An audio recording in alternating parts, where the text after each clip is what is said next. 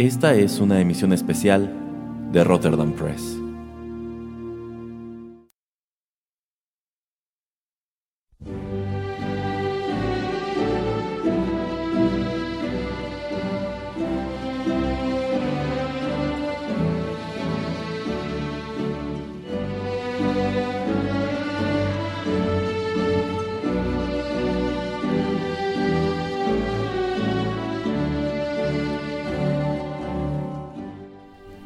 Hola, ¿qué tal amigos? Bienvenidos a una nueva emisión especial aquí en los micrófonos de Rotterdam Press. Ahí ya escuchan al señor Erasmo todo sorprendido, no sacado de onda, pero eso se lo hago nada más porque me anda molestando todo el tiempo. Y le tenía preparado esta sorpresa, pero eh, en vista de las últimas cosas que han sucedido pues eh, en los últimos días, pues ¿de qué tema vamos a, cree usted imaginar que vamos a hablar? no sé, ¿tiene que ver con las Islas Británicas? Con algunas de ellas, así es, exactamente. con algunas de ellas.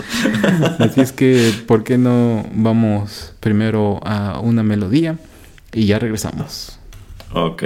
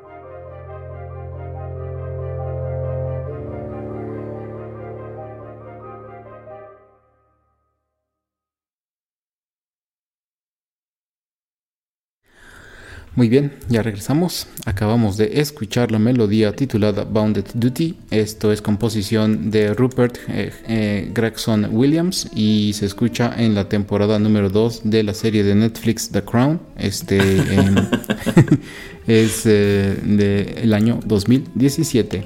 y bueno, pues toda, la, toda la serie que ya lleva cuatro temporadas, ya la quinta va a salir de hecho en noviembre, eh, gira alrededor de pues todo lo que es la familia ah, real de Inglaterra y pues eh, sobre todo pues, todo lo que comprende desde la coronación de, la reina eh, Elizabeth II. Em, y bueno, pues debido a lo que sucede con, la muerte de, de, la reina, pues pensé que tal vez podíamos hablar un poco acerca de este tema nada rebuscado porque ya en otros lados lo han hablado, pero pues ya saben ustedes que aquí a veces les damos un twist o hablamos de algunas otras cosas. Eh, antes que nada, pues quería yo saber, señor Erasmo, ¿usted ha visto esta serie? Eh, antes de responderle, quiero mandarle un enorme saludo a Claire y también a Vanessa, que no, nos escuchan allá en, en, Londres. Pero sí, sí he visto, sí he visto esta, esta serie y estoy sorprendido de saber que al parecer el señor Pereira también. Eh, de hecho, yo la atrapé eh, apenas en la tercera temporada. Eh, aquí en la casa pues ya la, empezaban a ver desde antes, entonces no he visto ni la primera ni la segunda temporada. Oh, ya. Eh, la 3, la 4 sí, me, me interesaron mucho y pues bueno, no, no he visto las dos primeras temporadas, tendré que hacerlo. Em, pero bueno, eh, quería pues obviamente tocar entonces el tema de todo lo que fue el reinado de, la reina Elizabeth, que pues obviamente fue pues, larguísimo.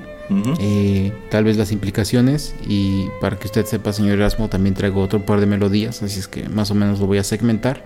Pero pues eh, ahora me quisiera yo enfocar híjole es que va a ser muy difícil enfocarlo en, tan poco tiempo en tantos años pero pues usted ¿qué, implicaciones ve o cómo ve usted de lo mucho de lo poco que sabe de todo lo que fue el reinado de pues de, la reina Elizabeth cuál es su opinión de pues todo, ahora, sí que todo el tiempo que, que fue reina de Inglaterra.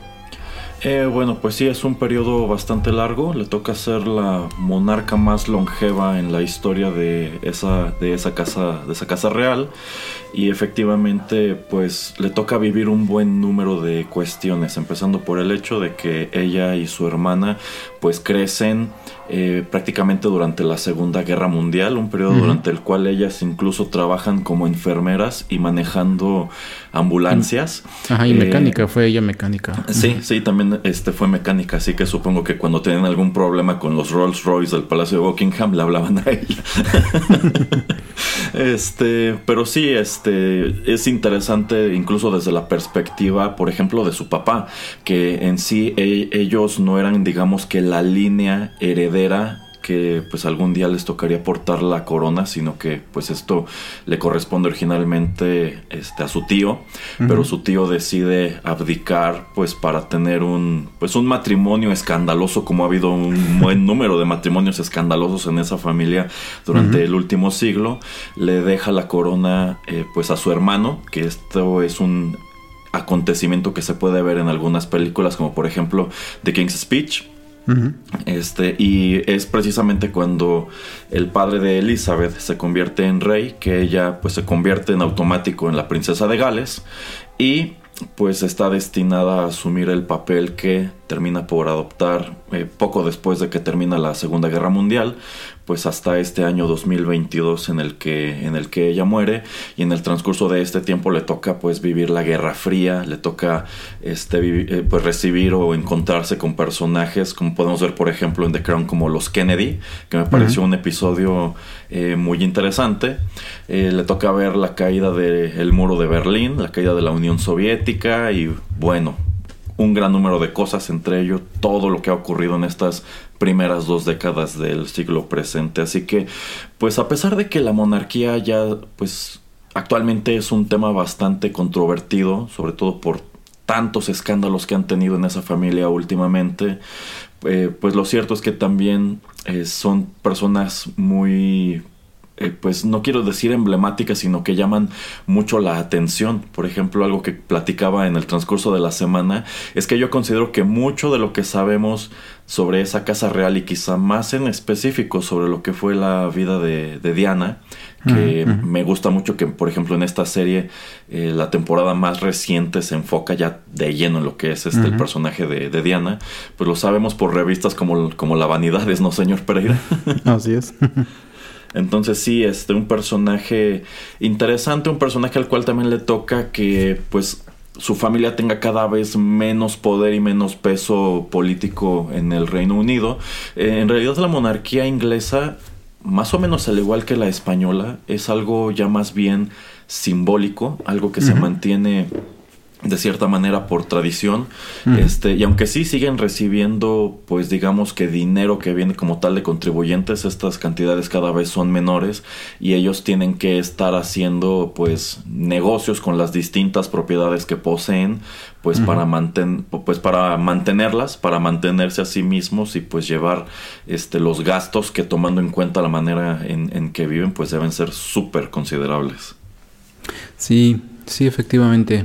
Pero, eh, ¿usted qué cree ya que estoy tomando o que está tocando el tema, por ejemplo, de, de los Kennedy y también que, bueno, sobre todo eh, algo muy importante que pues eh, la reina ya tenía entre 14 y que 19 años cuando es la Segunda Guerra Mundial. Entonces es una edad pues donde ella estaba yo creo que muy consciente de lo que estaba sucediendo y pues obviamente muy informada debido a pues toda la información que ella podía acceder. Eh, me parece que ella, em, pues, a través de todo su reino, eh, creo que vio a 14, 15 primer ministros y 13, 14 presidentes de Estados Unidos desfilar. Em, ¿Cómo usted ve esa figura em, simbólica o mm, tal vez la ve como una fuerza estabilizadora o no la ve como algo, o lo ve como usted algo como algo que no es necesario que exista eh, en el Reino Unido, debido a que pues, por ejemplo, eh, hay cosas que por ejemplo en esta serie de The Crown yo eh, veía que no sabía, que era por ejemplo que eso de que el primer ministro pues iba cada, o, va cada, em, cada semana como a tener una charla o, con, con la reina eh, y bueno, como pues nada más mantenerla, mantenerla un poco, digamos, actualizada con las cosas que está pasando, como digamos, si no como confidente, sí como alguien a, quien el primer ministro o la primer ministra tienen que responder.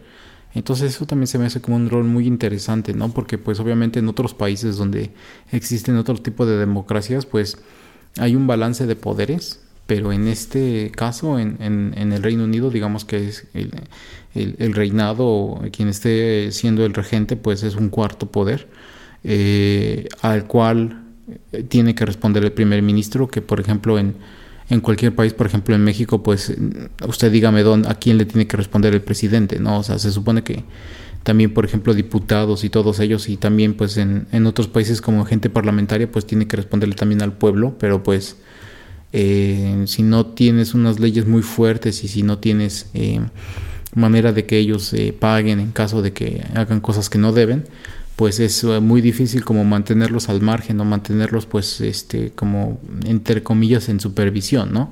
Digo, obviamente la reina no puede tomar, no podía tomar nunca como pues un em, una decisión o, alinearse con algún tipo de política, que también podemos discutir eso, pero por lo menos empezar por ese punto de que ella era como la persona a la que tenía más o menos que responder el primer ministro. ¿Qué, usted piensa de ese tipo de, de, manera de gobernar?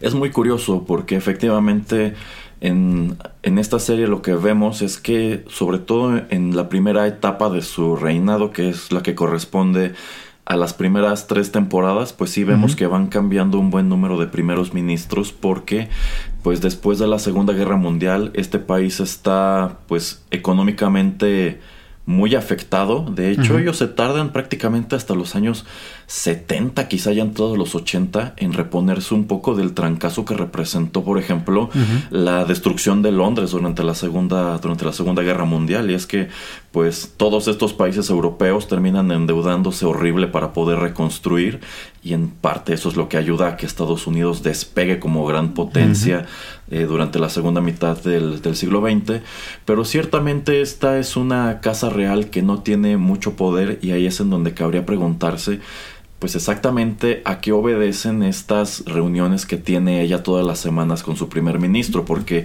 si el primer ministro lo está haciendo bien o mal, en realidad ella no puede tomar ninguna decisión respecto a esta figura. O sea, ella no puede decir, este primer ministro no me gusta, quítenlo. En realidad eso es algo que tiene que hacer el Parlamento. Y la reina o la figura este real de Inglaterra tampoco tiene ningún tipo de poder en el, en el Parlamento. Y si van a cambiar de primer ministro como ahora que renunció Boris Johnson, pues realmente la reina o el rey tampoco puede decir yo propongo a esta persona, sino que es una figura que está totalmente sujeta a lo que decida eh, precisamente el parlamento. Así que, pues es en donde cabe preguntarse y realmente ya cuál es la función de esta figura. Si lo hace mal, no puede quitarlo. Si lo hace bien, no puede, no puede recompensarlo. Y lo que vemos en la serie es eso, que en el, en el caso de algunos de ellos es una figura que está nada más como consejería, ¿no? Como para decirle o para escuchar, ¿no? Bueno, yo tengo estos problemas políticos, bien, yo considero que quizá podrías tomar esta u otra decisión. Pero en definitiva la figura monárquica no puede tomarla y en algunos casos eh, pues en realidad tampoco puede pronunciarse respecto a ciertas cosas. Por ejemplo, algo que en la serie vemos que le pesa mucho a la joven Elizabeth es que pues hay un número de cuestiones que en las que ella quisiera pues tener injerencia o incluso sobre las que quisiera opinar. Pero por ejemplo, cuando aún vivía este su abuela le dice, "Es que tu papel no es ese, tu papel es quedarte callada y sonreír y salir en las fotos y saludar a la gente. Y demás y ella misma empieza pues como a hacerse todas estas preguntas, ¿no? Es que entonces, ¿cuál es realmente mi papel como, como reina, ¿no? Y también esta cuestión de que nos muestran que hay una parte en donde contrata pues a un maestro particular porque quiere que le enseñen cosas que pues su educación nunca le, nunca le dio y que ella considera que pues va a necesitar para desempeñar su papel de reina, pero últimamente como su poder es muy limitado, pues pareciera que tampoco tiene mucho caso, ¿no? Sí, sí, exactamente, pero ahora sí eh, que le lanzo a usted esa pregunta, ¿de, de qué rol o, cuál tiene la importancia de, de, los reinados en Europa?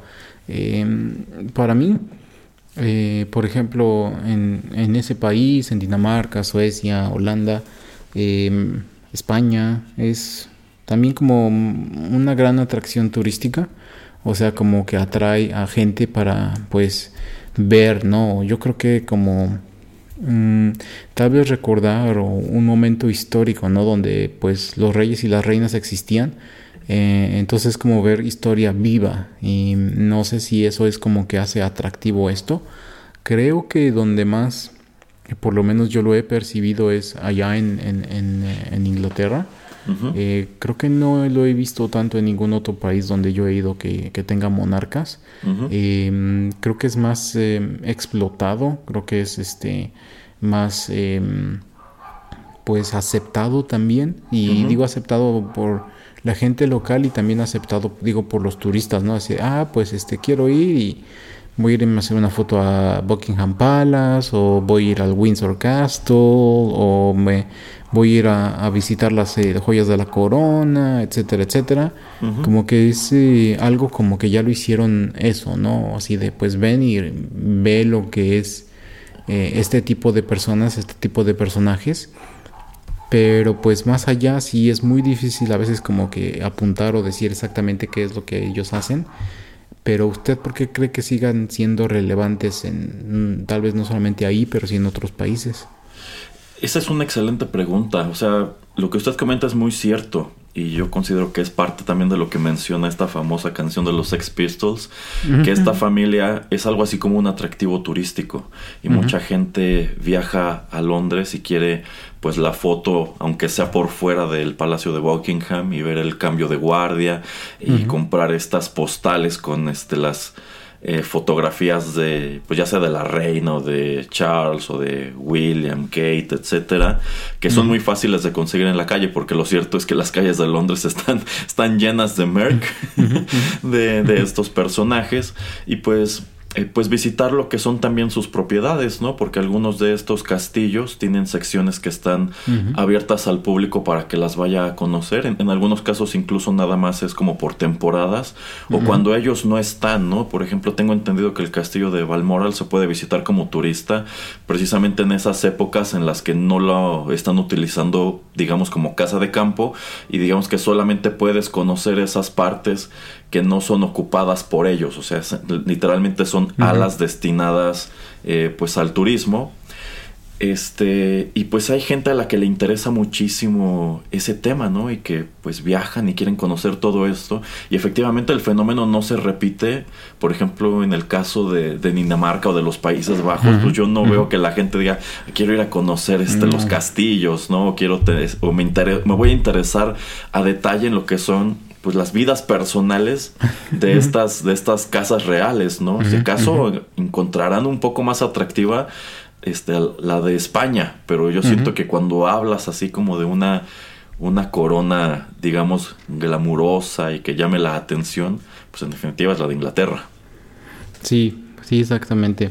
Em, bueno, para mantenerlo un poquito menos serio, también le quiero preguntar, este, usted eh, desde, por ejemplo, la infancia, ¿dónde más o menos se acuerda que usted se mantenía, digamos, al tanto de esto. Yo le digo la mía, la revista Hola, porque la compraban en mi casa.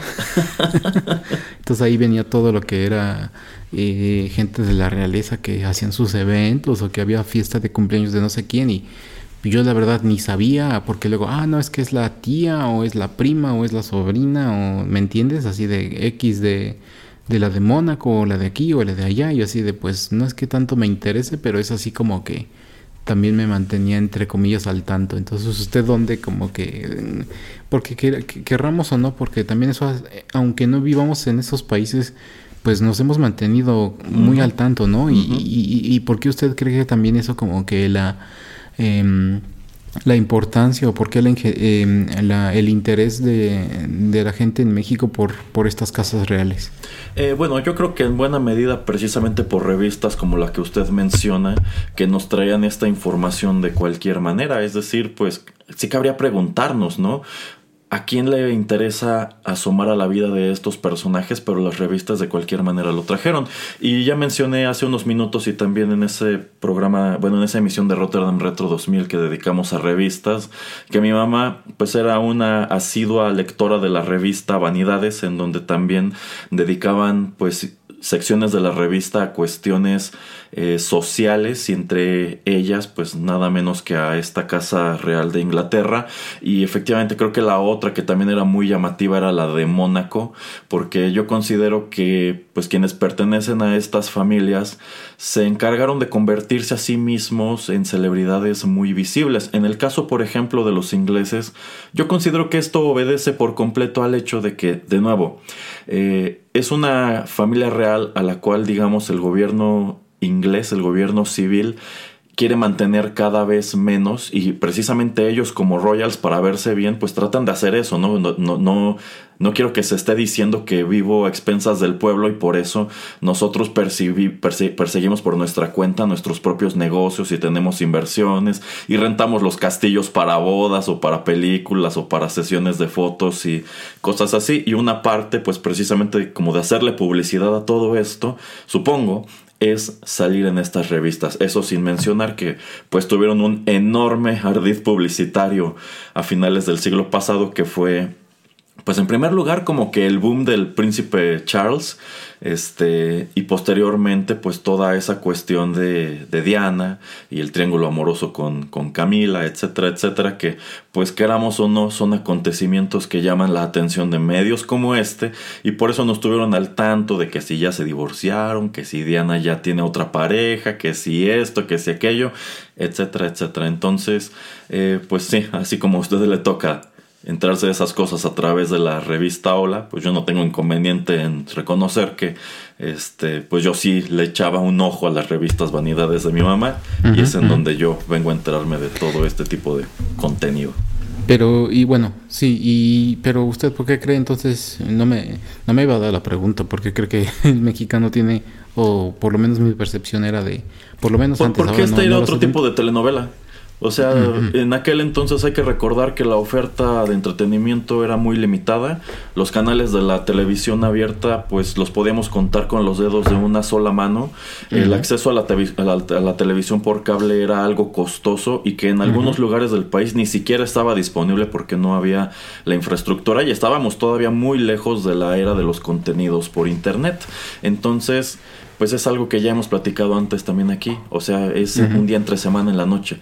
¿Qué quieres ver? o la caricatura, o la telenovela, o el noticiero, porque no hay otra cosa. Y yo considero que en lo que respecta a medios impresos, en aquel entonces estas empresas igual tenían pues muchísimo control sobre este terreno y pues en vista de que eran materiales pues muy difundidos y pues yo considero que la precisamente la revista Hola, la revista Vanidades te estaban ofreciendo en sus páginas otro tipo de, telenovela, ¿no? O sea, tú ves en, la, en el canal 2 la telenovela pues mexicana, pero en estas revistas puedes ver la telenovela de los Royals ingleses. Sí, eh, sí, sí, creo que usted tiene toda la razón.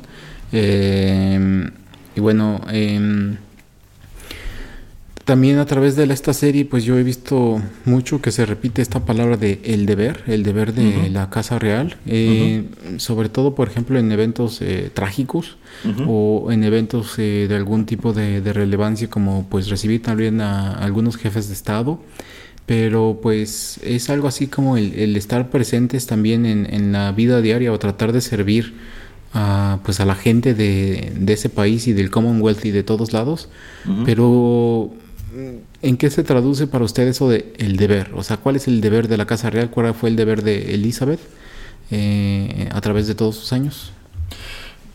Esa es una excelente pregunta porque de nuevo regresamos al punto de e, es que exactamente cuál es la función que cumple esta familia si no tiene poder político. Eh, algunos de ellos, bueno, de hecho la mayoría de los este, miembros varones de, de esta familia se han involucrado hasta cierto punto en las cuestiones militares, sobre todo formando parte eh, pues de la marina. Por ejemplo, en la serie vemos que en las primeras temporadas, pues Philip que se siente emasculado porque eh, pues en realidad la figura pues con autoridad o con poder en su casa, pues es, es, su esposa y él siente que está quedando totalmente relegado y pues él y él estaba llevando una carrera en la marina y tiene que abandonarla pues para convertirse como él señala en el muñequito de compañía de la reina. Y por eso la reina como que igual muy frustrada porque las frustraciones de Philip empiezan a pesar también en, en su vida pues le dice pues vete de gira con la Marina, vete a Australia, que le toca dar este un discurso en la inauguración de unos Juegos Olímpicos y después se va, me parece que por las Filipinas o por allí, este, de, excursión. Y de hecho creo que llegan hasta, hasta el Polo Sur o llegan cerca del Polo Sur. Este, de hecho, Philip escribe, bueno, no escribe, sino que recopila un libro con muchas fotos de pájaros que él va retratando durante este viaje. Este, de hecho, yo, tengo ese libro. Eh, y pues digamos que con estas fotos, igual como para darle un poco de, pues, de utilidad a su, a su figura, dice, bueno, pues voy a hacer un libro con estas fotos para que la gente vea este, pues esto, este tema que al parecer a él le resultaba muy, muy interesante. Este, y pues que vean que está, digamos, haciendo algo, supongo, ¿no? Entonces, podríamos decir que para él quizá esa era como parte de su deber. También estas personas suelen estar muy ligadas con este, la filantropía, eh, yendo este, a, pues haciendo acto de presencia en eventos de caridad o incluso eh, pues recaudando fondos, ¿no? Entonces yo siento que quizá para ellos hablar del deber es precisamente apegarse a este tipo de causas en vista de que no tienen poder político para el gobierno y no pueden tomar decisiones como por ejemplo sería un caso tan controvertido como Brexit que pues supongo que en su momento dijeron es que no podemos ni opinar y quién sabe si estén de acuerdo o estén en contra de un acontecimiento como Brexit pero lo cierto es que ellos como Casa Real no pueden hacer absolutamente nada. Bueno si no podemos hacer diferencia en este país previniendo o apoyando cuestiones como Brexit, a lo mejor podemos pues apoyar a ONGs que ahí sí pueden venir y colgarse de nosotros, pues precisamente para que, no sé, organicemos una cena donde va a venir gente y quizá este, nada más el boleto de entrada va a costar mil libras esterlinas, más lo que gusten donar durante el evento, ¿no? O vamos a vender arte, o vamos a subastar este, joyas, vamos a subastar de nuestra propia ropa, qué sé yo. Mm, sí, Sí, sí.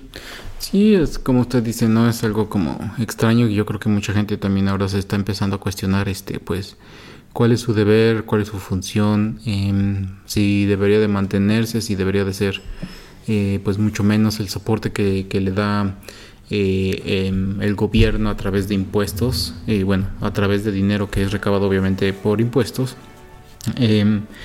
Si no mal recuerdo, alguna vez que estuve ahí y tuve algún tour, me dijeron que muchas propiedades, muchas, eh, mucho, eh, muchos terrenos de ahí de Westminster son parte, o son, eh, ellos son propietarios, entonces como que hacen el leasing, entonces ahí es de, donde sacan muchísimo dinero y obviamente pues ahí hay mm, infinidad de bancos, de empresas, etcétera, etcétera, entonces pues yo creo que no sé qué tanto en verdad necesiten ese apoyo Em, pero bueno, ya veremos, ¿no? O sea, tampoco es que yo haya visto o haya escuchado recientemente en algún otro lugar en Europa que hayan dicho, no, pues sabes que como que vamos a ir desfasando eso, eh, o ese término, o ese tipo de personas, y listo, así como que, pues es nada más tenerlas, ¿no? Es como, eh, pues un punto de referencia, como yo le comento, ¿no? De algo que ya sucedió y pues algo como que es parte de nuestra historia, pero hasta ahí, porque no, tampoco lo veo de, de alguna otra manera. Exacto, sí, o sea, como, bueno, a, las personas que forman parte de el Reino Unido y el mancomunado, pues sí, es un tema que debe causarles ruido en algunos casos y deben hacerse esta misma pregunta, ¿no? O sea, ¿por qué, qué, qué, necesidad tenemos ya de estos personajes que en realidad no están aportando este gran cosa? Este, tienen, sus, tienen su cara en el dinero, por ejemplo, pero más allá de eso no es como que puedan decir este, que, consideramos que el Brexit traerá consecuencias económicas para el país y vamos a frenarlo de, de algún modo, ¿no? O en su defecto, pues, eh, pues son lugares ya muy remotos, ¿no? En donde pues saben que existen, pero nunca los han visto. Quizás un, son lugares que visitaron una vez en su vida y demás, y pero más allá de eso, pues se manejan ya como un país totalmente aparte, con su propio gobierno, su propio congreso, su propio este, primer ministro. Entonces, este, pues sí, es un tema bien complejo, ¿no? Mm, sí, sí, lo es, lo es. Eh, y bueno, para adherirle un poquito más a la complejidad, eh, vamos con otra melodía, señor Erasmo, y regresamos para platicar un poquito más. Sale.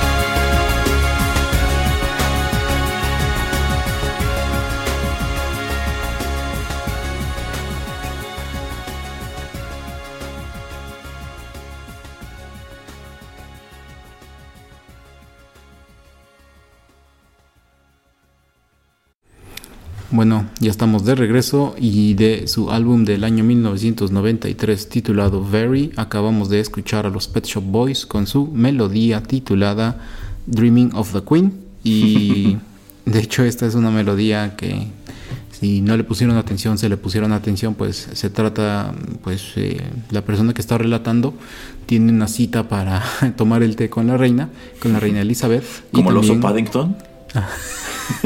Exactamente. Como el oso Paddington. Pero también con Lady D al mismo tiempo. Oh. Eh, eh, y bueno, obviamente pues tomo esta referencia y esta melodía a propósito. Eh, pues por eso, ¿no? Porque pues yo creo que gente que nace, yo creo que de los ochentas para acá y si no hasta un poquito antes, pero eh, pues yo creo que por lo menos de nuestra generación hacia acá, yo creo que uno de nuestros puntos de referencia más importantes, más grandes, es obviamente Lady D, es este, obviamente Charles y pues los hijos, William, Harry. Em, entonces, pues, em, de hecho, no he visto esa película. De hecho, ya me dieron muchas ganas de verla de The Queen con Helen Mirren del año 2006, donde de hecho abordan el tiempo donde pues el primer ministro Tony Blair es este pues asciende al poder. Y es en este momento donde pues más o menos nos describen lo que empieza lo que hace y lo que no hace em, la reina no debido a, la manera en que maneja pues este la muerte de, de, Diana. Em, yo creo que es de esos tipos de cosas que pues a mucha gente como que le queda mal sabor de boca o yo creo que ahí como que se desencantan un poco con, con todo lo que viene siendo esta institución, ¿no? Porque pues se supone que eh, estaban, si estaban para eso, o sea, si también ella pues también era, era inglesa y pues obviamente era hija de quien iba a ser rey o también de los herederos porque pues por cualquier cosa que le pasara a William antes de tener este hijos, pues obviamente también tenías a Harry ahí. Em, y pues ella, por, la, por lo menos la manera en que lo explican, lo relatan, es de que pues la manera, su visión era de, pues es que ella ya no era parte de la familia real, ya había un divorcio y todo, entonces pues no teníamos nosotros por qué eh, mandar ningún comunicado, hacer referencia de ello, o este, asumir algún tipo de eh, si no de posición, sí como que pues decir que, em, que pues estamos no tristes o, como usted lo quiera decir por, por, el, por, el fallecimiento de, Lady D. Entonces, este, pues mucha gente obviamente igual empezó a decir no que pues que nunca le, le cayó bien, eh, o sea que siempre hubo problemas entre ellas, etcétera, etcétera.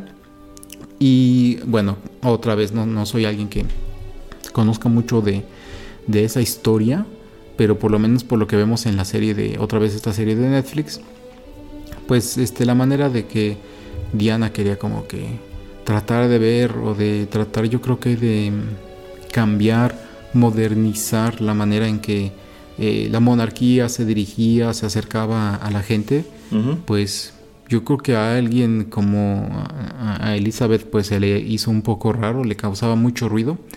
Em, me gusta mucho la manera en que también ahí nos lo plasma porque pues eh, creo que las dos tienen mucha razón, ¿no? O sea, eh, yo creo que eh, no es porque sea una persona entre comillas vieja, porque creo que, bueno, eran los años 80 no porque solamente estuviera tuviera sesenta y pico años este la reina Elizabeth pero pues era sí tener que estar como tratando de llevar todo en una misma línea y lo que ya estábamos comentando no de no inclinarse o no tomar posiciones etcétera de tratar nada más de ser algo como un punto de apoyo cuando pues había necesidad o un punto de referencia para el gobierno en caso de pues de situaciones de emergencia como la Segunda Guerra Mundial o cosas por el estilo, pero fuera de ahí pues era nada más como algo simbólico que existía. Em, entonces, em, pues yo creo que es muy interesante, ¿no? o sea, todo esto que pasa y también obviamente pues este con Charles, ¿no? Que eh, a, final de cuentas pues eh, e, él pues es presionado, ¿no? Por tener, por encontrar a alguien con quien casarse para pues tener herederos y pues que a final de cuentas pues ya hemos visto, ¿no? Que eh, siempre él quien amó fue a Camila.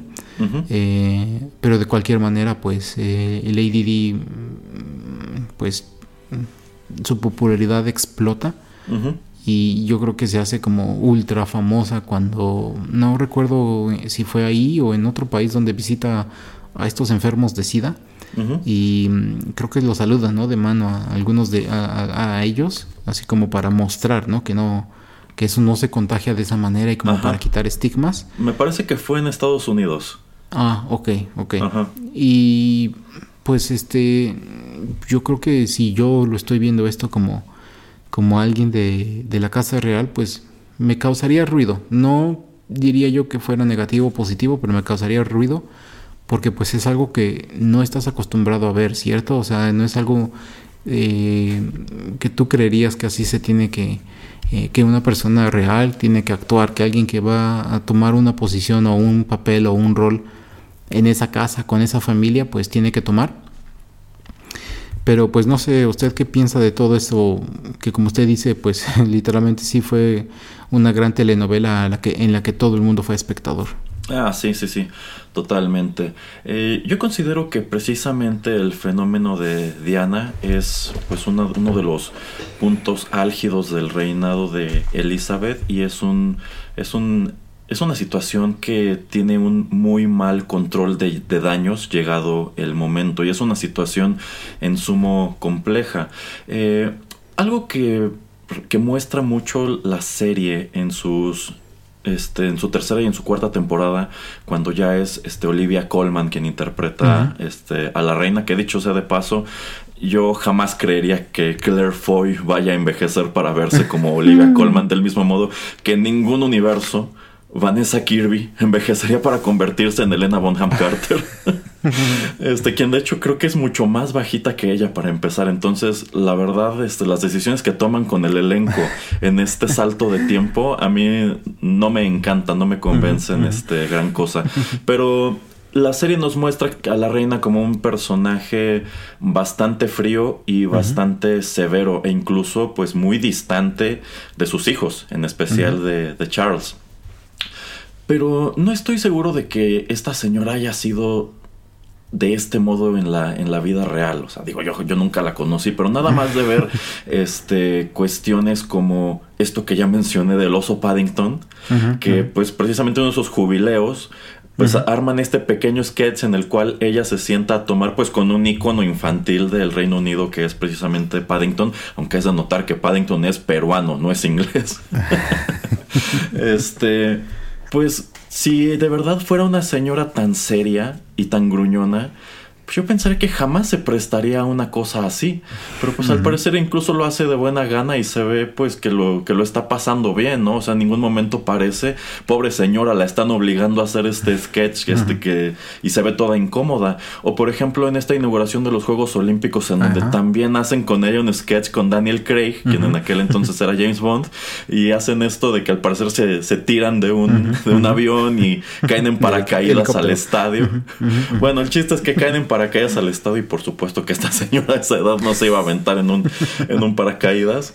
Pero dices, es que si de verdad fuera este pues este monstruo que te están presentando en The Crown, creo que ella nunca accedería a esto. O sea, yo creo que incluso si alguien se acercara y le propusiera, oiga, no quiero hacer un sketch de este tipo, pues probablemente los correría, ¿no? O pediría que pues, les quitaran su trabajo, una cosa así.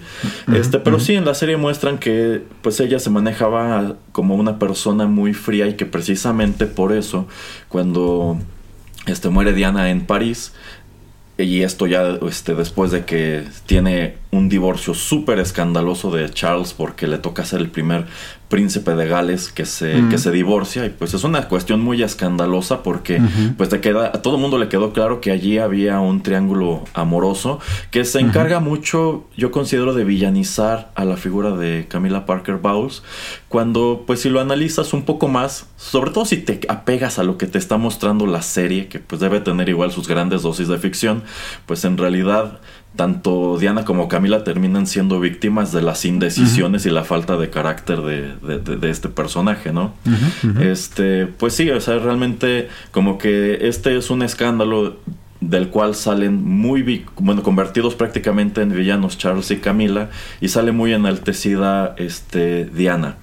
Pero pues si digo que yo considero que fue un muy mal control de daños después de la muerte de Diana es porque efectivamente se manejó con esa frialdad de, pues es que ella a fin de cuentas ya no era como tal la princesa, este, ya, no era la princesa de Gales, ella estaba divorciada, de hecho ya estaba en una relación con, otro hombre, es, al parecer incluso ya tenía este, este señor Alfayed la intención de proponerle matrimonio, esa es una leyenda urbana que ha corrido durante años de que este, al parecer cuando se dirigían a este departamento que él tenía en París, ya ahí estaba esperando el anillo de compromiso, ¿no? Mm. Este. Entonces, pues lo manejan así. Bueno, ella efectivamente ya no era parte de, la familia, no veo por qué tenga que manejarse como una cuestión de Estado, por así decirlo. Pero pues a fin de cuentas, este, era la madre de uno de los herederos de la, de la corona, el actual príncipe de Gales. Eh, y lo cual de hecho te pone a pensar que si Diana siguiera viva, que tendría como sesenta y tantos años, pues estaría sería una cuestión bastante complicada e incómoda, ¿no? Porque, o sea, es algo sin precedente, insisto, Charles es el primer príncipe de Gales que se, que se divorcia, entonces pues yo creo que una de las grandes preguntas de todos era pues exactamente cuál es el papel que jugará Camila una vez que él ascienda al trono y ya se reveló que se la manejará solo como reina consorte y no netamente como una reina.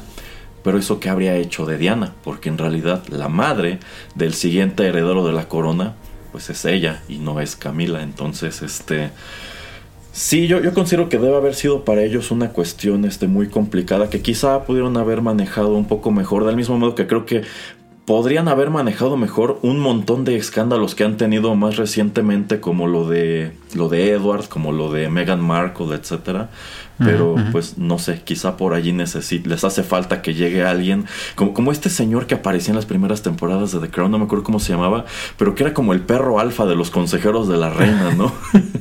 que, que, a mí me gustaba mucho su personaje porque decía, es que esta es la clase de señor que si tienes un problema le hablas y él a ver cómo le hace, pero te lo resuelve en un chasquido de dedos, ¿no? Probablemente hoy día les, les hace falta una persona así.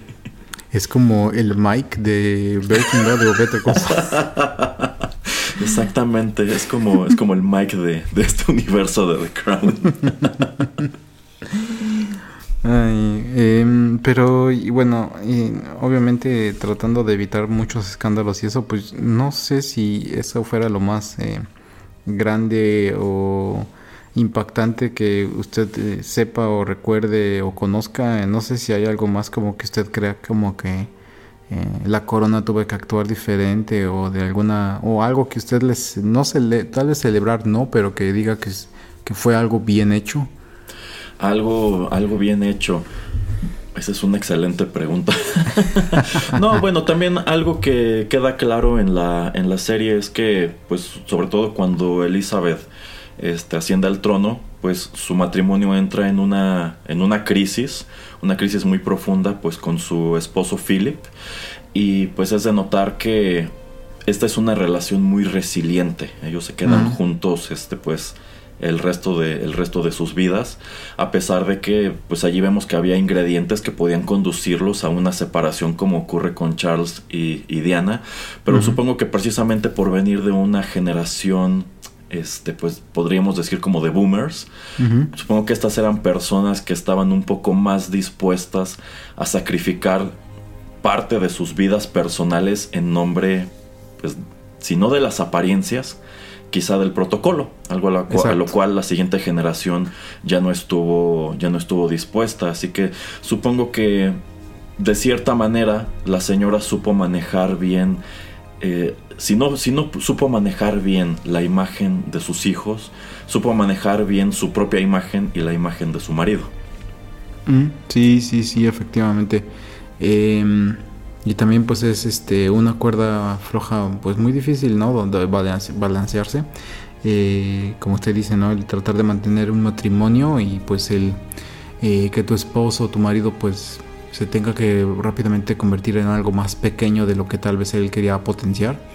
Eh, y sí, siempre, siempre en todos, yo creo que en todas las casas reales, no el primer heredero, pero sí todos los eh, hermanos, hermanas, que pues no van a tener este eh, alguna cosa que ver con la corona, pues sí como que terminan, si no descarrilando, sí teniendo más escándalos y sí tratando de actuar de una manera no tan real o no tan eh, digna de, pues de sus títulos.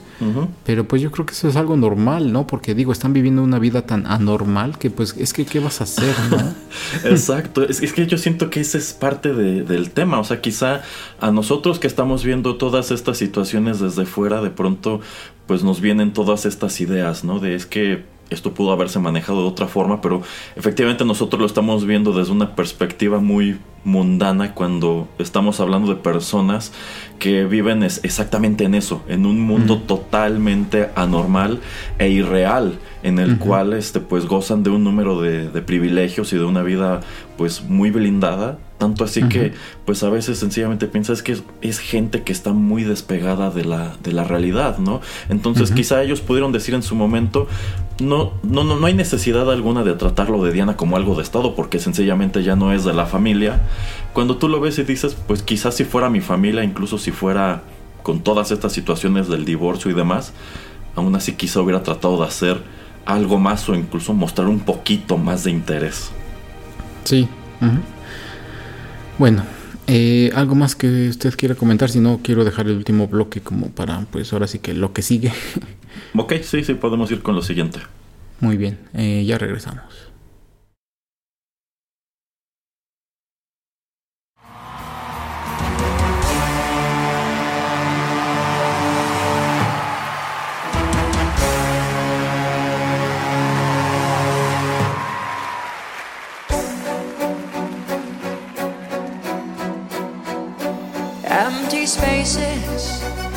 What are we living for?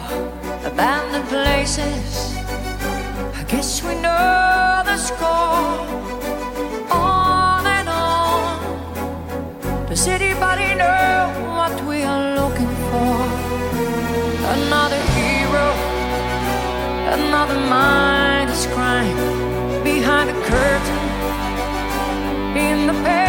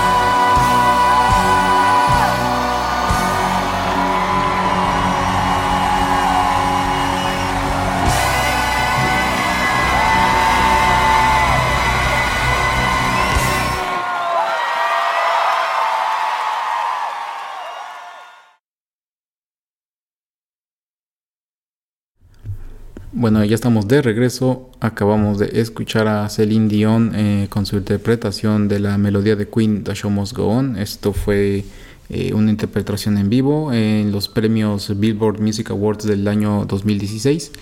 Y bueno, pues esta melodía originalmente sale en el álbum Innuendo del año 1991, como ya comentaba, de, Queen. Y pues se me hizo algo como bueno de incluir eh, pues este título, ¿no? De esta melodía de The Show Must Go On, porque pues todo lo que tiene que ser, no sé cuánto, cuántos años lleva ya la, Casa Real eh, o los reyes y las reinas existiendo en, en, Inglaterra. ¿Cómo cuándo usted cree, señor Híjole, la verdad si diera una cifra diría una gran mentira porque no lo sé precisamente, pero precisa, pero justo la serie de The Crown en sus primeros episodios pues señala que esta es una dinastía, o sea, no es una sola familia, o sea, la familia real Inglaterra, de Inglaterra sí ha cambiado un buen número de veces, pero este, pero como tal la casa real que gobierna actualmente en Inglaterra, pues viene desde la restauración que se da en el siglo XVII, porque por ahí hay un episodio en donde la este, los quitan, después los vuelven a poner porque se dan cuenta que no saben gobernarse solos. Pero desde entonces, desde 1660 me parece, que es cuando restauran la monarquía y llega este, el anterior Charles, desde entonces ha habido un rey o una reina en Inglaterra. Mm, exacto. Em, y también, ¿qué, tan extraño se le hace a usted a esto de, eh, por ejemplo, no sé, el, rey o los herederos de, por ejemplo, de Holanda están como en el puesto número cuarenta y tantos en caso de que todos los otros eh, eh, perezcan y, los de Suecia están como en el ochenta y no sé qué. o sea, también eso es como sui generis, ¿no? O sea, que alguien tiene que mantener como que una, una lista como una hit list. Sí, sí, en caso de What If, pero es un What If de wow, ¿no? Son árboles genealógicos en sumo complicados que pues a lo largo de los siglos se vinieron a enredar todavía más pues más que nada por el inbreeding. Tan solo si vemos la casa de Habsburgo, que también conocemos como los Austria, pues uh una familia que precisamente en nombre del poder, en nombre de hacer alianzas eh, fuertes y duraderas, pues se andaban casando entre, entre primos muy cercanos. Y esto pues da pie a que por allí tengas este una estirpe de reyes españoles que todos estaban medio deformes. este y pues viene a enredarlo muchísimo. Ahora también ocurre pues algo muy interesante con la reina Victoria, que pues es una mujer que tuvo muchos hijos, tuvo muchos nietos y bisnietos. Y tenemos a este otro rey de Dinamarca, me parece que era, no me acuerdo, este si era de este país y tampoco me acuerdo ahora de su nombre, pero su apodo era el suegro de Europa, porque tuvo muchas hijas y muchas de estas hijas fueron a casarse pues a otras casas reales del continente y también muchas terminaron casadas con descendencia de la, de la reina Victoria, entonces si te pones a hacer ese tipo de, árboles genealógicos sí encuentras escenarios como este que usted menciona de que allá en la casa real de Holanda o allá en Francia o incluso en la misma España, pues hay personas que pueden contarse muy abajo en la escalerita de los pretendientes a la corona inglesa, pero si de pronto, pues no sé, llegara un hitman o algo a irlos eliminando uno por uno, si se mata unos 40, de pronto descubres que el siguiente heredero podría estar en España, podría estar en Holanda o incluso este, en Francia. sí, entonces eso se me hace como súper extraño, pero bueno, son, son cosas que pues este pasan, yo creo que están registradas y todo, pero pues por como ya comentamos, ¿no? Que, este tipo de monarquías pues eh, existen por siglos y siglos. Entonces es también eh, un punto interesante y pues viéndolo a futuro y viendo que pues ahora va, va a comenzar eh, el reinado de, de, Carlos III, preguntarle a usted y por lo menos yo había escuchado alguna vez algún rumor que decían que la reina Elizabeth le había dado permiso a Charles de casarse con Camila em, si él abdicaba pero obviamente pues él nunca em, o sea como que nunca fue oficial. Y alguna vez le preguntaron a la reina Elizabeth em, eh, acerca de los estos reyes que en algunos otros países como en Holanda la reina creo máxima abdicó o dijo ya hasta aquí llegué y, le dio este pues la corona a su hijo. Em, alguna vez le preguntaron a ella qué pensaba de eso y dice, pues, pero pues es que esto es un deber por vida, o sea, no es algo que yo pueda decidir cuándo, cuándo dejar de hacerlo. Eh, y me parece también que fue súper escandaloso, ¿no? Cuando el emperador ahí en, en, Japón quiso hacerlo, ¿no? El primer, Uno de los primeros que fue así como que casi imposible, ¿no? Así como que estaba haciendo algo como que iba en contra de todo. Eh, y ahora parece ser que también Charles pues va a ser este de por vida. Ah, entonces sea lo que sea que dure eso. Em, preguntarle acerca de eso, preguntarle acerca de... Empezando por ahí porque tengo dos, tres preguntas, pero eh, ¿qué piensa por lo menos de ese tipo de, de cuestiones? Pues también es complejo porque históricamente las monarquías, algo que te queda claro es que son puestos eh, vitalicios. Eh, actualmente la expectativa de vida de todos estos personajes es mucho más larga que por ejemplo en el medievo, que tienes este reyes que ascendían siendo, siendo niños y a lo mejor no llegaban adultos antes de que un familiar los matara para quedar en su lugar y cosas así.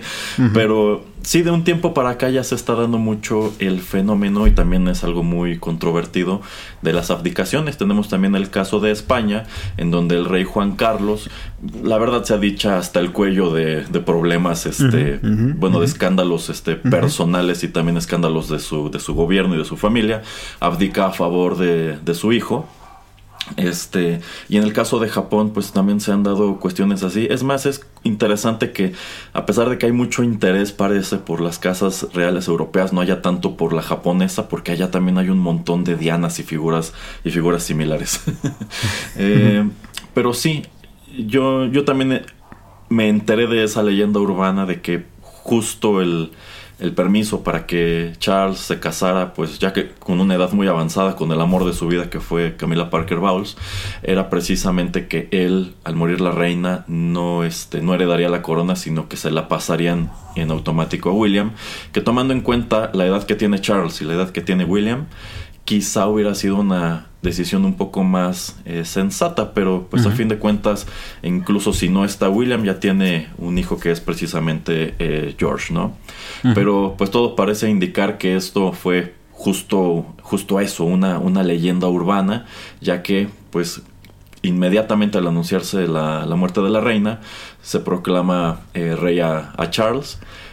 Y yo considero que sería algo incluso más escandaloso que a unos días dentro de su reinado dijeran, ¿sabe qué? ¿Saben qué? Siempre no. Siempre sí quiero este, cederle la corona a William. O sea, yo creo que sería un poco descabellado pensar que fuera a romper el protocolo y nada más. Quizá por tradición haya tomado la corona para dejarla eh, luego, luego. Que bueno, tomando en cuenta, insisto, cosas que ya han sucedido en esta familia como lo de, como lo de su tío abuelo pues tampoco sería tan de sorprender, ¿no? Porque... Pero... Ajá, ajá. Eh, yo creo que... Es que es como en algunos otros lugares o en algunas otras democracias donde, por ejemplo, tenemos eh, elecciones, eh, pero hay como un inter entre quién es elegido presidente y el tiempo en que va a empezar funciones. Porque pues si ya tienes un nuevo presidente en Estados Unidos, en México, pues existen, no sé, tres, cuatro, cinco, seis meses en lo que, bueno, en Estados Unidos son tres, em, donde termina la elección, es validada, etcétera, pero pues en ese, como en esa pequeña laguna, eh, pues es que no estaba antes legalmente definido en algunos lugares quién era presidente y por cuánto, eh, y qué hacer con pues la persona que se iba a convertir en presidente, ¿no? Entonces, este, para mí yo creo tal vez, no sé, veremos en, algún tiempo, eh, que él asume el mandato del reinado como para darle continuidad a, pues a la corona pero no significa que su reino, eh, no sé cuándo empieza su reino, o sea, se supone que su reinado ya empezó, sí. pero su coronación es quién sabe cuándo, ¿no? Este, porque, por ejemplo... Es que eso es, este, o sea, eso, para eso puede pasar tiempo, me parece que la coronación, o sea, Elizabeth asume... Un año. asume al morir su padre, pero creo que la coronación tarda, este, efectivamente un año, todavía. Entonces yo creo que es eso, ¿no? Como tal vez él dice, ok, es que esto tiene, tengo que darle continuidad, eh, voy a asumir por ahora, eh, voy a enfocarme mejor en los funerales de mi madre y ya después vemos. Pero es que si usted ve luego entrevistas o eso, como que eh, acarrea mucho el estigma, ¿no? De que, pues, es que tú estuviste con Diana y la estabas engañando y fue algo muy mediático y luego ella muere trágicamente eh, y ahora te casaste con, pues, con quien la engañabas y, este, ya estás muy viejo y ¿por qué no se lo das a alguien más joven como para que la gente más joven se relacione? Porque, pues, tal vez es el... Em, el demographic que pues este no cree tanto ya en la corona, etcétera, etcétera. No sé, como que hay muchas razones por las cuales tendría sentido que, él no fuera. Y entonces, ¿usted qué piensa, por ejemplo, de todas esas cosas?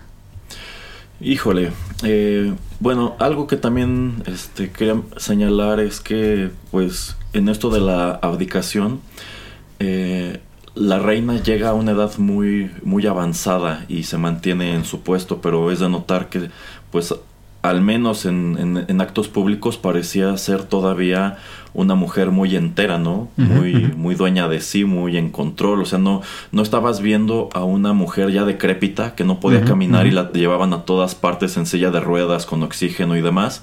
Eh, y Charles, de hecho, a pesar de que tiene 73 años, igual se ve, se ve así, se ve muy entero, muy lúcido, no me atrevo a decir porque al parecer nunca ha sido una persona este, pues, con ideas muy ordinarias. Pero yo, yo lo comparo mucho con, con lo que se ha comentado, se ha discutido en años recientes con la figura de los papas, que precisamente este, Joseph Ratzinger o Benedicto XVI es un papa que toma la decisión en su momento igual de, pues de abdicar, digamos, o sea, de, renunciar, convocar a una nueva elección y pues ahora tenemos a un papa emérito que es precisamente Benedicto y a un papa en turno que es Francisco y por allí ya se está rumorando que probablemente quiere hacer lo mismo por ciertas cuestiones que han ocurrido en, las, en los últimos meses allá en el, en el Vaticano. Y es que este es un puesto que por lo regular cae en, en personas ya de edad este, muy avanzada, pero se hacía mención mucho de esto, yo recuerdo pues cuando aún vivía este el anterior Juan Pablo II, que igual le toca ser un hombre que un hombre muy longevo y quien a diferencia de la reina ya se veía pues como una persona muy muy acabada por la edad, a quien ya le costaba mucho trabajo caminar, ya cabía preguntarte qué tan lúcido seguía, ya ni siquiera podía hablar bien, pero seguía en el puesto. Y yo recuerdo que algo que se comentaba era pues quizá incluso por humanidad alguien debería decir pues esta persona ya no es capaz de llevar a cabo estas funciones, hace falta que llegue alguien a, relevarla. Y yo creo que Joseph Ratzinger en algún momento dijo, pues yo voy a tener la dignidad de no seguir aquí viéndome así. y por eso hace lo que hace. Este, quizás si en su momento se hubiera visto que la reina igual ya no podía ni tenerse de pie o en este caso que Charles igual ya está muy mal de salud ya está a lo mejor está un poco mal este de sus facultades mentales que algunos dicen que siempre lo ha estado pues igual y sí dirían creo que no es óptimo que esta persona herede la corona o que ejerza este puesto entonces vamos a dejárselo a alguien que está pues más joven este que nos va a durar incluso un poco más que no va a ser, digamos, un rey de, transición por su edad avanzada, y pásensela directo a, William. Y no sé si esta inquietud les haya cruzado por la cabeza en Londres en algún momento, y sencillamente por protocolo decidieron este, no, no hacerlo. Si Charles saliera igual de longevo que su, que su mamá, si fuera a vivir este, igual 96 años, pues estaría reinando 23, que pues tampoco es, es poquito, pero también significa que cuando él muriera, su hijo heredaría una corona teniendo pues ya sesenta y tantos, ¿no? Entonces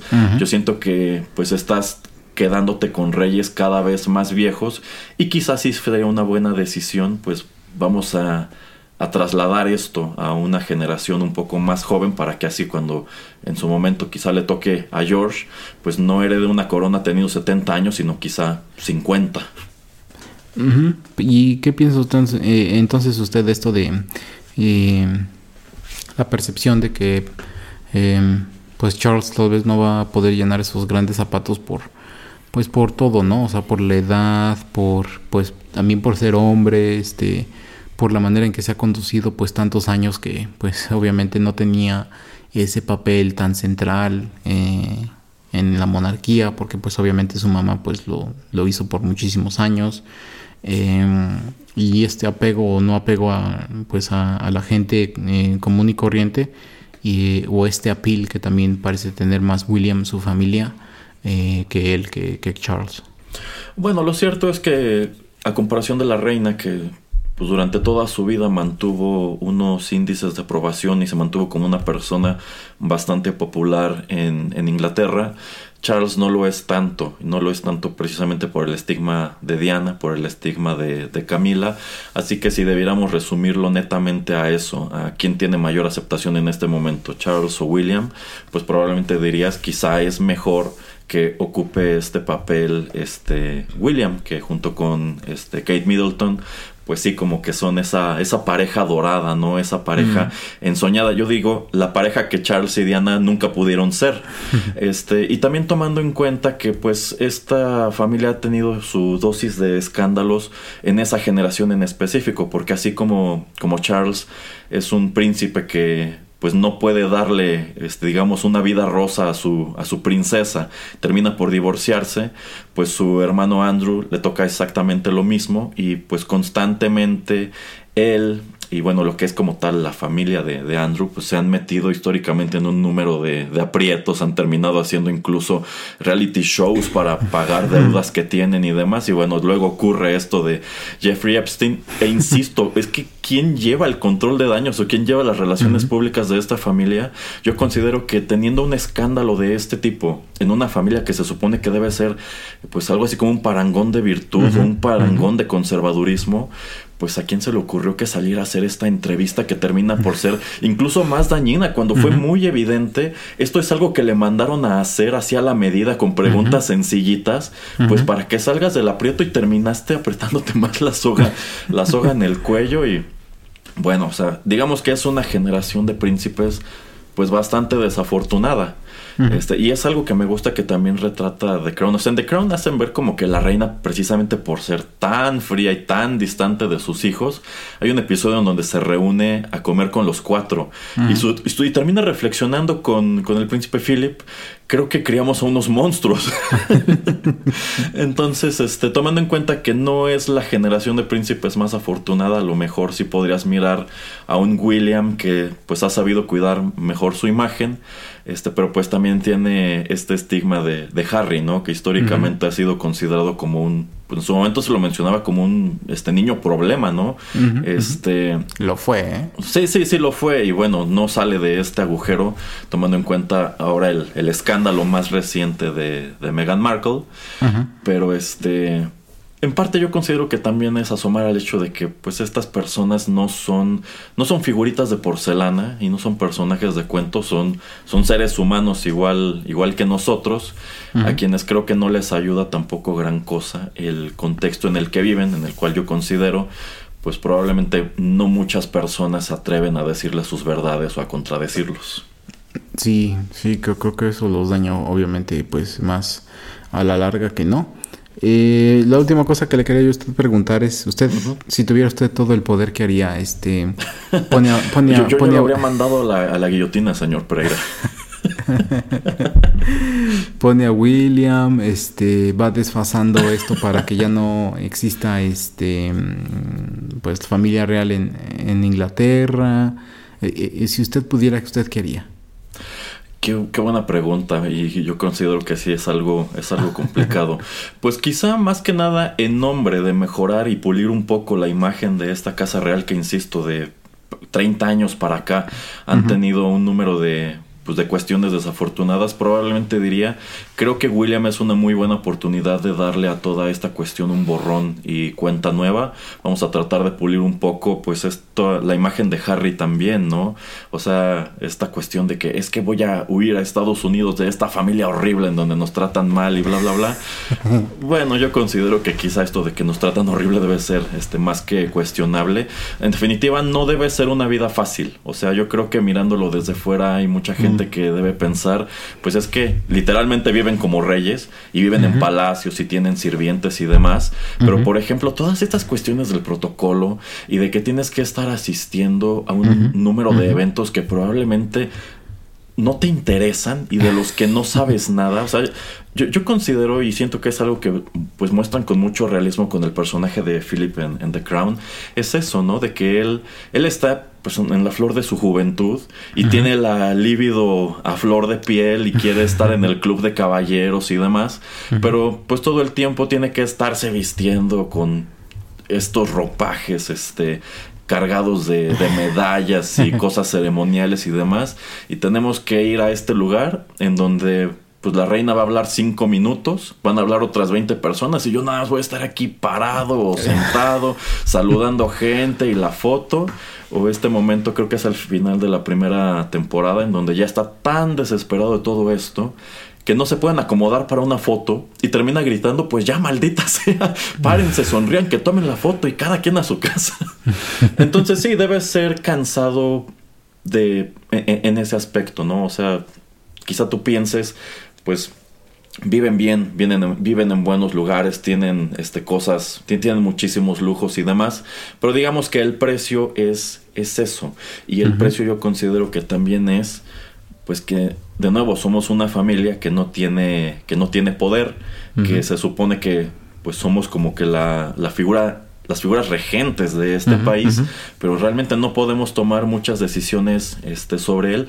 Y en algunos casos creo que incluso no pueden tomar decisiones de algunas extensiones de tierra, este, de, tierras que tienen. Por ejemplo, lo que es como tal, este, pues el, el principado o el ducado de, de, Gales, no me acuerdo cómo es, pues se supone que son tierras que se mantienen prácticamente como aldeas todavía, porque pues como son tierras históricas y que están asociadas al título, este, creo que incluso si quieren modernizar los caminos que son todavía de terracería o de empedrado, no pueden hacerlo y no pueden hacerlo más que nada este, por tradición. Y la gente que vive allí vive fastidiada porque, bueno, estoy viviendo en una casa que tiene a lo mejor 300, 400 años y sí, o sea, me dan dinero para que la mantenga como, pues, como tiene que estar, ¿no? Como tiene que verse, pero pues es una casa vieja, llena de humedades, con un techo lleno de paja al que hay que darle un montón de mantenimiento este, y cosas así.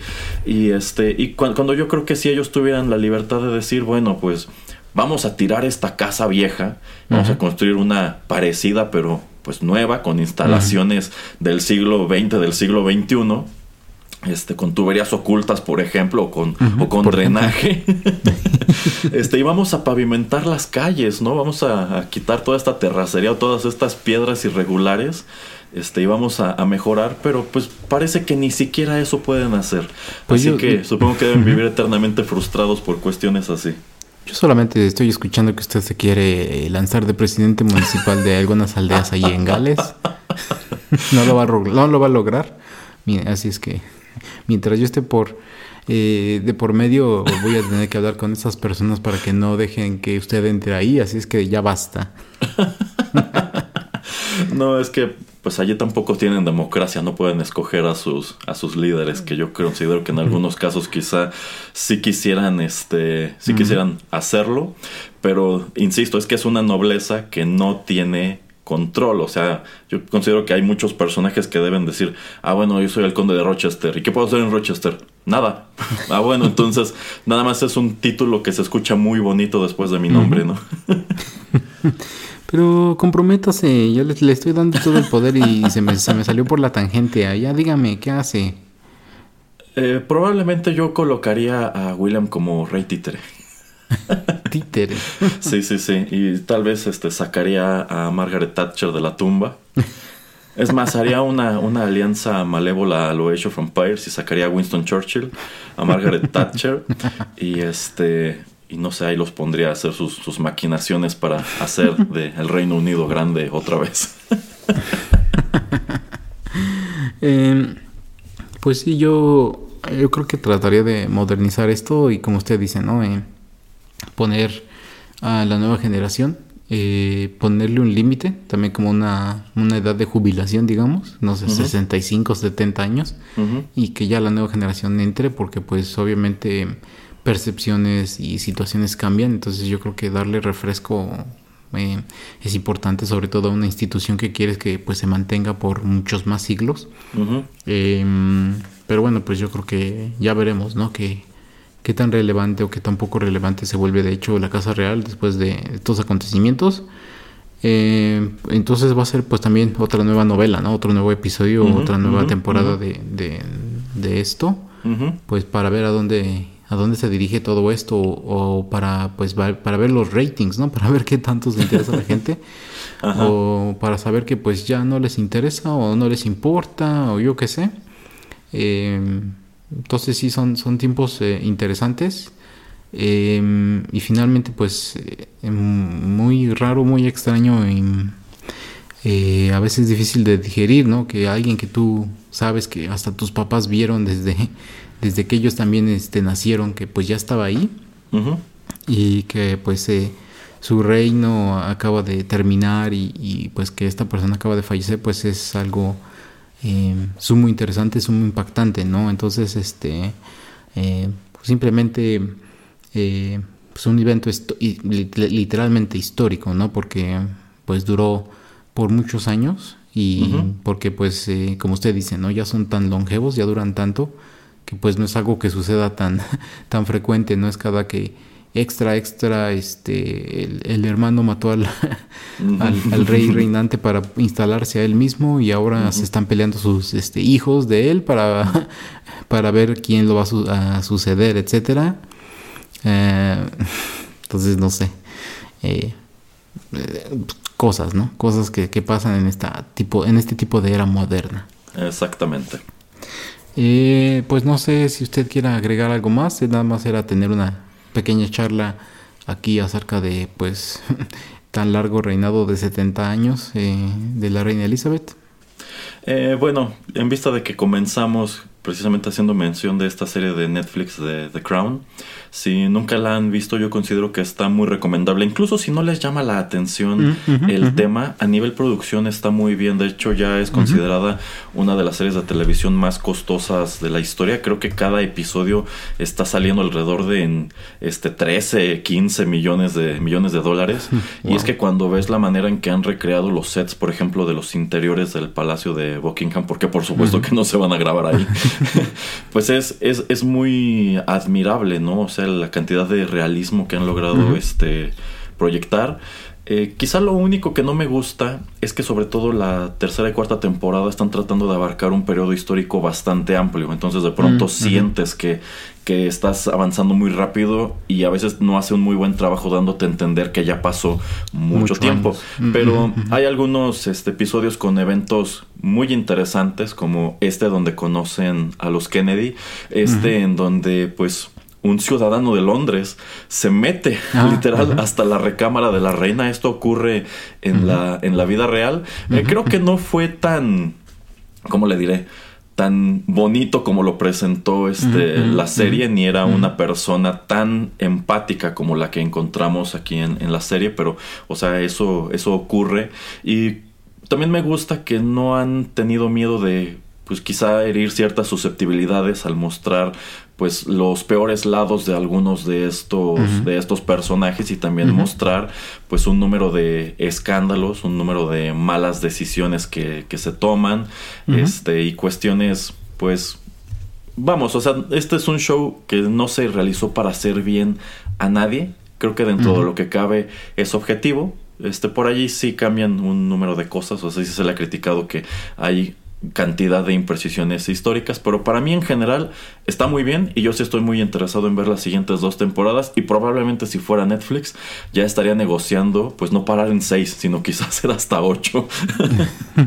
pues eh, es que creo que también están tratando de mm, eh, cubrir como casi 10 años por temporada. Em, no sé, o sea, sí entiendo su punto. A mí lo que me gusta eh, también es que como que toman eventos muy específicos em, de pues que han pasado en esos 10 años y deciden como contarte la historia. Ah, de las cosas que a mí me gustaron y yo creo que fueron de las que me hicieron ver más la serie fue por ejemplo esto de la catástrofe de Aberfan, que es cuando todo el escombro de esta mina de carbón cae y pues mata a mucha gente en, esa, en esa ciudad, en esa villa, en ese pueblo, en el año de 1966, 67, algo así. Em, y también, por ejemplo, cuando mandan a Charles a Gales para ah, estudiar. ese, capítulo está muy padre, sí. Eh, ajá, como para que pues eh, ahora sí que demuestre, ¿no? O sea, como que empieza a a pues a, entender tu rol, a, entender que pues eres el heredero, etcétera. Eh, entonces yo también la recomiendo mucho, aunque no, no sean ustedes este pues fans o les interese para nada eh, pues la, familia real, pero como una serie eh, entre como dramática, ¿no? O sea, no, no, no sé de qué otra manera podríamos eh, me parece muy buena, o sea, y obviamente se tienen que tomar algunas libertades para pues para que se vea mejor en la tele como lo que usted ya estaba comentando acerca de esta persona que se mete ahí al palacio. Pero pues es pues es eso no o sea es como cualquier eh, cosa que está basada en hechos reales obviamente se van a tomar ciertas libertades. Eh, pero sí para mí está muy recomendable y según yo nuevamente la temporada número 5 sale a finales de noviembre de este año eh, sí sí y quizá terminar señalando este haciendo una opinión muy personal yo considero que Emma Corrin hizo un mucho mejor trabajo con Diana de lo que hizo este Kristen Stewart precisamente en la película de Spencer y estoy muy interesado en ver cómo va a abordar al personaje eh, Elizabeth Debicki que me parece una actriz súper menospreciada. Mm, sí, sí creo que creo que ya ya lo veremos. Este también eso se me hace interesante, ¿no? Que hay muchas películas eh, que nos hablan de la, de la vida de, pues, de Elizabeth, pero también muchos, muchas películas acerca de, Lady Di o también en series de televisión, ¿no? Pero bueno, eh, interesante, ¿no? Que pues es algo que afecta para bien, para mal a tanta gente alrededor del mundo y como ya decimos que pues también crea mucho interés, entonces también por eso pues eh, este episodio aquí en este podcast. Así es, así es. Eh, Despídase, señor Erasmo, dígale a la gente dónde nos puede encontrar. Bueno, eh, aquí en Rotterdam Press tenemos distintos programas que van, por ejemplo, de literatura, tecnología, actualidad, este, música metal, música retro, One Hit Wonders, etc. Y todos estos contenidos pueden encontrarlos en nuestra biblioteca de SoundCloud. Allí hay una lista de reproducción por cada uno. Pero si no les gusta este sitio, si no tienen esta app, también pueden escuchar lo más reciente en iTunes, Spotify, Tuning Radio y bueno, otras tantas aplicaciones de podcast. Así es. Y también para recordar que soundcloud.com pues es eh, acceso gratis eh, y por lo menos en, web no nunca he escuchado algún comercial o algún ese tipo de cosa. Mm, no, según yo no debe haber comerciales. Entonces, pues ya lo saben, porque pues obviamente en otros lugares si ustedes tienen una cuenta gratis, pues les tiran comerciales de vez en cuando. Em, así es que bueno, pues ya saben y muchas gracias por su atención. Los saluda el señor Erasmo y Juanito Pereira aquí a través de los micrófonos de Rotterdam Press. Muchas gracias y hasta la próxima. Bye.